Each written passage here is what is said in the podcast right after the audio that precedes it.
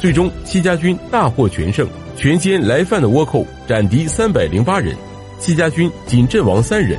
随后，戚家军在上峰岭之战斩敌三百四十四人，戚家军阵亡三人；长沙之战，擒获斩敌五十六人，戚家军无一伤亡。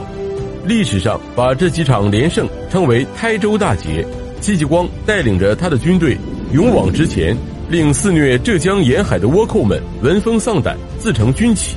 大小数百战未尝败绩，在与倭寇的作战中，创造了敌我伤亡比例一千比一的骄人战绩。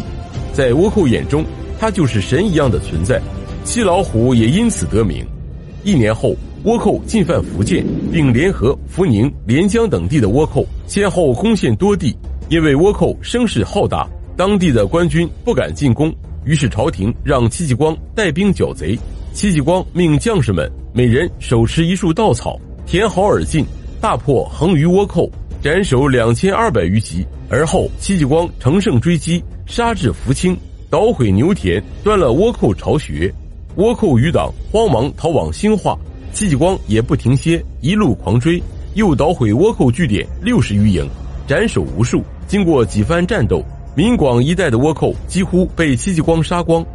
戚继光回到浙江后，从日本国本土而来的新的倭寇又伺机侵略，他们人数日益壮大。以后趁机攻陷了兴化城。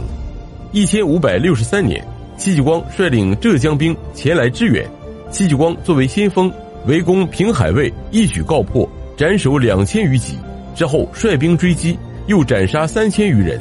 戚继光也因多次战功而代替于大猷成为总兵。一千五百六十七年，朝廷决定任命戚继光为神机营副将，训练蓟门一带的士兵。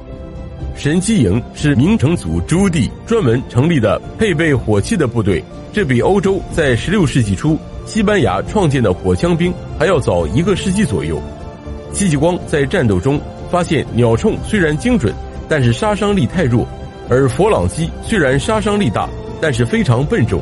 于是戚继光便发明创造了虎蹲炮，它比鸟铳的杀伤力大，比佛朗机更便于携带。因其射击时的样子形似猛虎蹲坐，故得名虎蹲炮。